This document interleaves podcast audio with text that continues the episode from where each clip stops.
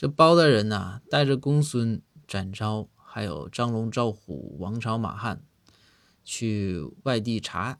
来到这座陌生的城市啊，几个人赶着马车，道儿也不熟，这也不知道往哪赶。后来包大人就说：“说赵虎啊，说你呀，找一个路熟的马车夫啊，他赶着马车在前面带路啊，咱在后边跟着，这不就解决问题了吗？”赵虎说：“哎，大人，你说这个对，行，我现在就去。”赵虎一下马车，正好看见前面也是停了一辆马车，于是赵虎啊就赶紧来到这辆马车，就跟车夫说：“说师傅，咱走不走啊？”这车夫就说：“啊，说走啊，说这小伙咱走，咱那个，呃，你只给钱就走。”赵虎说：“那没问题，钱少不了你的。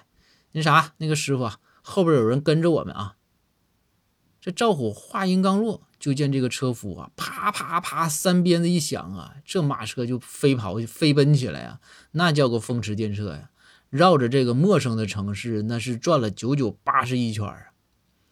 最后啊，等赵虎反应过来的时候，车夫把车停下来，对着赵虎说：“小伙，放心，人我已经给你甩掉了。